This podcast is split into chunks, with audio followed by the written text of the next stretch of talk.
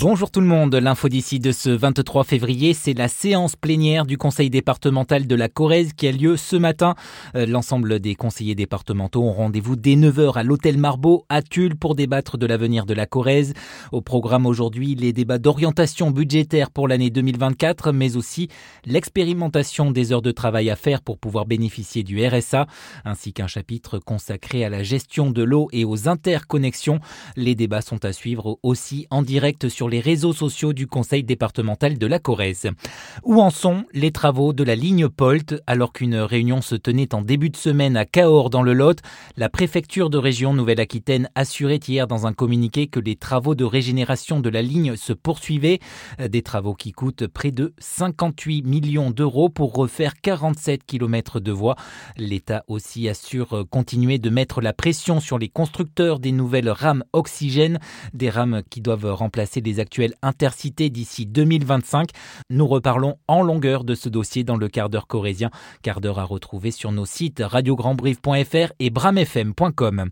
Alors que le salon de l'agriculture ouvre ses portes demain à Paris, le MODEF, le mouvement de défense des exploitations familiales, demande à la Cour d'appel de Limoges de statuer sur l'ouverture de places d'assesseurs auprès du tribunal paritaire des beaux ruraux. L'instance vise à arbitrer les litiges entre propriétaires de terres et exploitants agricoles. Le MODEF espère ainsi pouvoir siéger dans cette instance judiciaire puisqu'il demande deux places supplémentaires pour les juridictions tulistes et brivistes.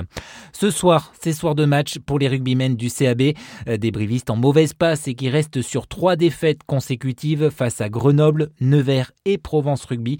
Euh, ce soir à 19h30, les Gaillards, 9e du championnat de France de Pro D2, reçoivent les Dromois de Valence Roman, 13e de ce championnat. Les Dromois qui avaient surpris les brivistes en première partie de saison et qui les avaient même corrigés 45 à 10 au match aller. Et dans ce contexte de secousse, le manager Pierre-Henri Broncan a bouleversé la composition de son équipe.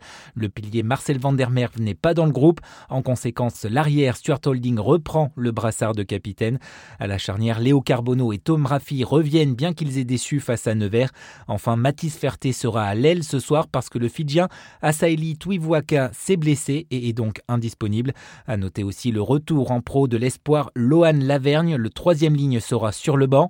C'est là sa deuxième feuille de match de la saison. Tandis que pour le deuxième ligne, Ton Carts, ce sera une grande première, première qui débutera lui aussi sur le banc. Enfin, lui doit signer aujourd'hui son contrat avec le CAB. Le Britannique Courtney Laws est attendu dans la journée d'abord pour euh, passer une visite médicale dans les structures du CA Brive. L'international britannique arrive de Northampton et devrait donc s'engager aujourd'hui sur les rives de la Corrèze.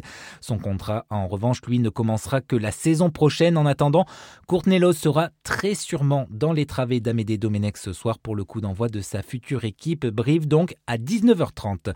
C'est la fin de ce flash. Merci de l'avoir suivi. Passez une très bonne journée sur nos ondes.